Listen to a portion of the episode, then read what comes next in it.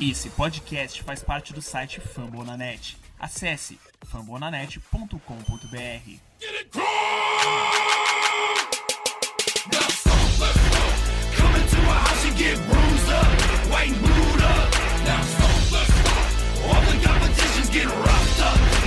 Fala torcida do Colts, aqui quem fala é o Pedro, direto do Rio de Janeiro. Estamos aqui para mais um episódio do podcast Coach Brasil em parceria com o pessoal do Fambonanet, episódio 137. E finalmente, após 12 longos anos e 8 jogos, Indianapolis Colts venceu o New England Patriots. 27 a 17, vitória mais importante da temporada até aqui, contra um time que vinha quente, muito quente na temporada, que ainda não havia perdido fora de casa e a gente conseguiu vencer. E essa vitória tem implicações diretas nos playoffs. Vitória mais importante do coach na temporada. Vamos falar um pouquinho dela aqui e o que esperar do próximo confronto. Bora lá.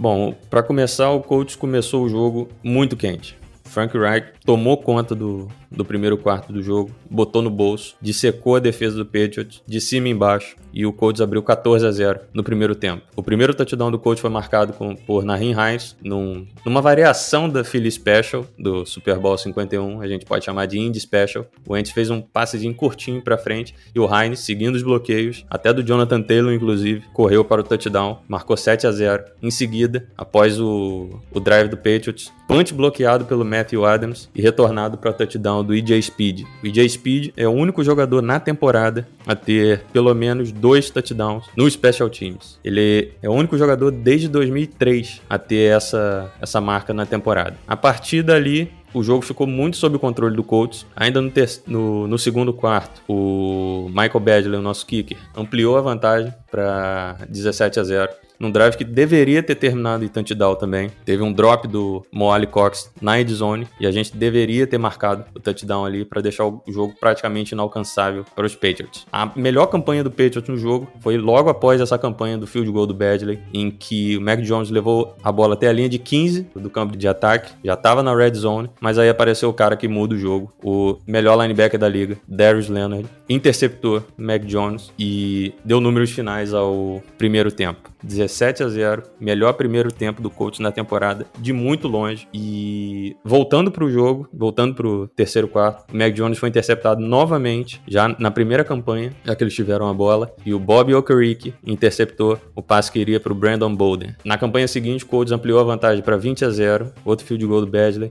A partir dali, o jogo ficou meio morno, o Patriots não conseguia fazer muita coisa. O Badley errou mais um field goal, que foi capital na, errou mais um field goal, não. Errou o primeiro field goal dele no jogo e caso ele acerte, o jogo ficaria muito mais tranquilo, porque a partir dali o jogo começou a dar uma mudada. Mac Jones conduziu uma boa campanha que terminou num touchdown do Hunter Henry no início do quarto período e na campanha seguinte do Colts aconteceu aquilo que não pode acontecer mais em momento nenhum contra time nenhum, seja na temporada regular, seja possivelmente nos playoffs. Carson Wentz foi interceptado pelo Devin McCory num passe que só ele viu a janela, que seria para o Zach Pascal. Ele não pode cometer esse tipo de turnover. O jogo estava muito sob o controle do Colts e poderia virar um desastre caso o New England vencesse esse jogo. Estaria muito na conta do Wentz, que ele não jogou bem ontem e ele já vinha flertando com a interceptação. Fez alguns passes perigosos no, no segundo quarto que o JC Jackson e algum outro jogador de secundária do, do Patriots, que agora me fugiu o nome, deveria ter interceptado a bola e ele conseguiu.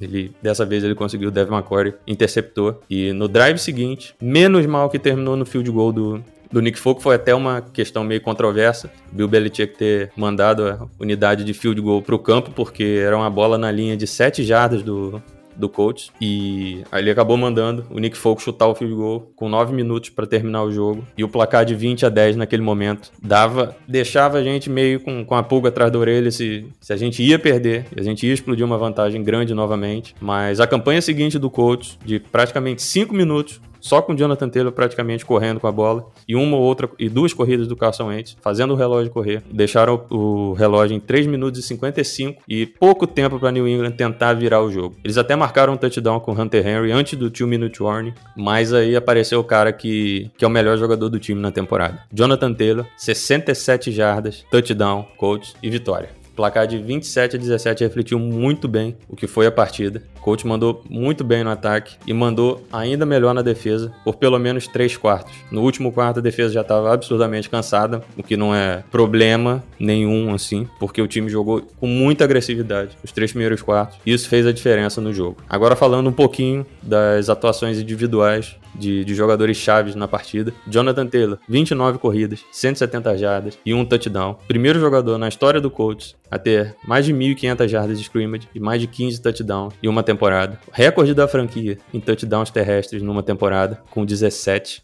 três jogos na temporada com mais de 170 jardas terrestres. O resto da NFL tem dois. Contra a AFC East, ele tem 96 corridas, 630 jardas e 9 touchdowns. Chegou a 31 touchdowns de scrimmage antes dos 23 anos. O recorde da NFL é do Adrian James com 35 e o Jonathan Taylor faz 23 anos em janeiro. Então ele tem mais 3 jogos para marcar pelo menos 4 touchdowns e igualar o Adrian James nessa questão. Ele é o MVP da temporada. Não tem, não tem o que discutir. O que esse cara tá fazendo, correndo muito bem com a bola, achando gaps onde não tem. O o, touchdown foi o um exemplo disso. Box lotado, ele conseguiu achar uma brechinha para correr 67 jardas e selar a vitória. Darius Leonard, mais uma vez, um absurdo. Ontem ele teve ao menos uma interceptação, um fumble forçado, um passe desviado, um QB hit e um tackle para perda de jardas. Desde 2006, apenas nove vezes um defensor conseguiu isso. Só o Leonard conseguiu isso duas vezes.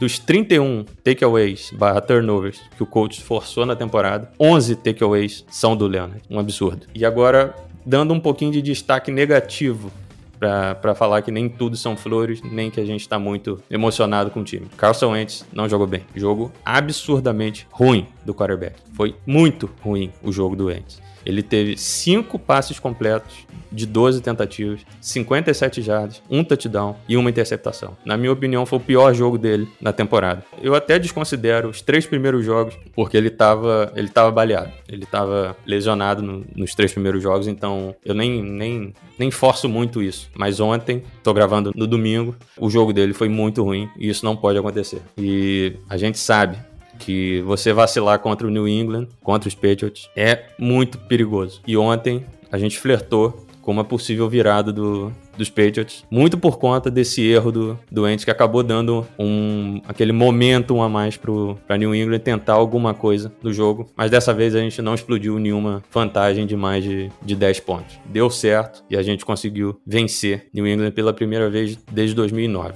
Pela primeira vez desde 1997 que Peyton Manning ou Tom Brady não estão em campo por um dos dois times. Naquela época, o Patriots venceu aquele jogo por 20 a 17 e os quarterbacks eram Jim Harbaugh e Drew Bledsoe. Falando um pouquinho da defesa também do coach, que para mim teve a melhor atuação na temporada. Conseguiu 5 QB hits e incomodou bastante o Mac Jones até o terceiro quarto. Aí foi o que eu falei, no quarto quarto o time cansou, a defesa cansou, mas mesmo assim conseguiu dar uma pressionadinha no, no Mac Jones. O DeForest Buckner teve um sack e a defesa teve quatro tackles para perda de jarda na partida. Os 31 turnovers da defesa são a maior marca na temporada para uma unidade de defesa e chegou a pelo menos 15 jogos consecutivos com ao menos um turnover, a maior sequência em atividade, e o Colts é o único time na temporada a ter pelo menos um turnover em todos os jogos da temporada. E além disso, a defesa do Colts acabou com a sequência de 99 jogos de temporada dos Patriots, 100 jogos se contar playoff, pontuando no primeiro tempo. Um absurdo. A defesa veio para jogo ontem. O Matt Ibraflus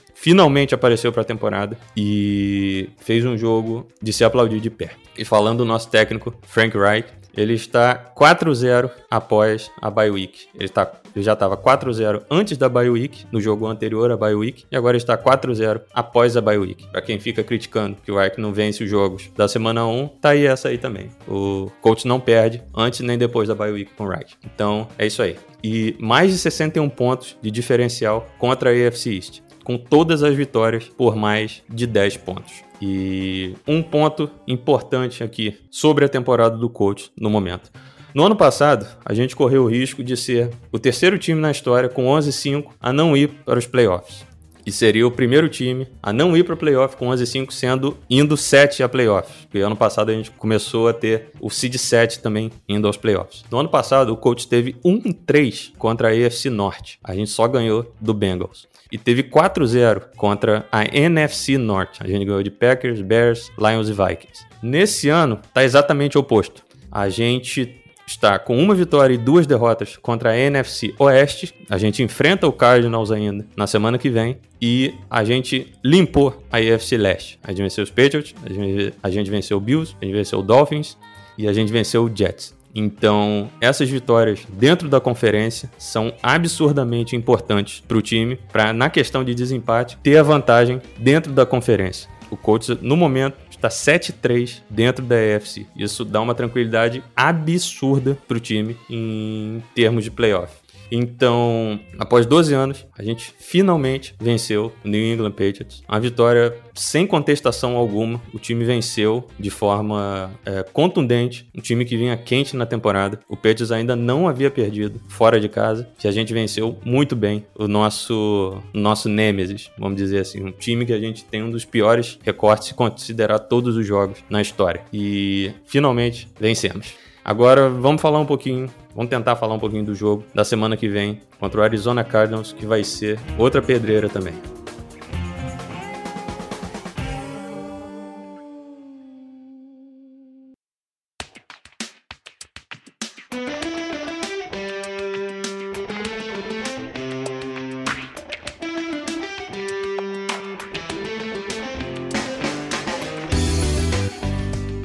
E na semana que vem no dia de Natal, 25 de dezembro, mais um jogo de horário nobre para o Colts. Dessa vez fora de casa contra o Arizona Cardinals. O Cardinals tem um recorde de 10-3 e começou a ter problemas com lesões. Kyler Murray não está 100%. O melhor recebedor deles, DeAndre Hopkins, está fora da temporada e é uma boa oportunidade do Colts mostrar que é um time para valer. A gente sabe que o jogo é muito complicado e não me surpreenderia se o Colts perdesse esse jogo, mas a gente fica na esperança após uma vitória dessa contra o Patriots, que era um dos melhores times da temporada. A gente pode também vencer Arizona, muito por conta da, dos jogos mais ou menos que o, que Kyler Murray tem feito nos últimos jogos, por conta de ele não estar 100%, mas a gente tem que tomar muito cuida cuidado com James Conner, running back titular do, de Arizona, que tem feito uma temporada muito boa. Ele tem 661 jardas e 14 touchdowns e tem incomodado bastante as defesas, mas o Colts é um time que é o 14 time contra a corrida, com 109 jardas cedidas, então a gente tem que fazer um bom trabalho contendo o James Conner e pressionando o Kyler Murray. Vai ser complicado, ele é um quarterback absurdamente móvel, corre muito bem também com a bola e tem um canhão no braço, mas a ausência do DeAndre Hopkins vai ser sentida pelo ataque de Arizona e a gente tem que se aproveitar disso. O Hopkins tem números absurdos contra o Colts desde o tempo que ele jogava no, no, no Texans a gente tem que se aproveitar disso para tentar vencer a Arizona, tentar fazer um jogo novamente limpo, sem erros, principalmente do, do Carson Wentz. Fez um jogo muito ruim contra o Patriots e é um jogo para ele tentar mostrar que ele pode dar conta do recado se a gente precisar dele. Porque contra o Patriots, se a gente dependesse dele, a gente não ganharia. Vai ser muito complicado, mas a gente tem esperança que, após essa vitória contra o Patriots, a gente tem esperança que o coach possa vencer o Cardinals. Mas, sinceramente, se perder também, não vai acabar o mundo. O adversário pro coach ganhar era o Patriots. Isso que tem que estar na mente da, da torcida. Se o coach perder, se o coach tomar uma lavada contra o Cardinals, não é para entrar em desespero, porque a vitória era contra os Patriots. Era o adversário da AFC que a gente precisava vencer. E o Cardinals, como é da NFC, não vai ter tanta implicação de playoffs assim. Então, a menos, sei lá, alguém se lesione, alguém importante se lesione, aí sim, é para entrar em desespero. Mas perder por perder, não, sinceramente, não vai fazer diferença para mim. Então, a gente precisa vencer os outros adversários da AFC que restam após o jogo do Cardinals, a gente enfrenta o Las Vegas Raiders em casa e termina a temporada contra o Jacksonville Jaguars fora de casa, lá na Flórida. Então, são dois jogos dentro da conferência que a gente precisa vencer. Os Raiders, que estão numa parte turbulenta também da temporada, e os Jaguars, que com a demissão do Urban Meyer, a gente vai ver nesse final de semana como eles irão se comportar com a demissão do técnico que só fez mal ao time, isso é indiscutível. E estava jogando contra o próprio time. Vamos ver se até a semana 18 os Jaguars têm alguma evolução para a gente poder ter com que se preocupar na semana 18, porque até o momento, zero preocupação para esse jogo contra o Jaguars. Então, na semana que vem, dia 25 de dezembro, Natal, horário nobre da TV, 10 e 15 da noite, Colts e Cardinals, lá em Arizona.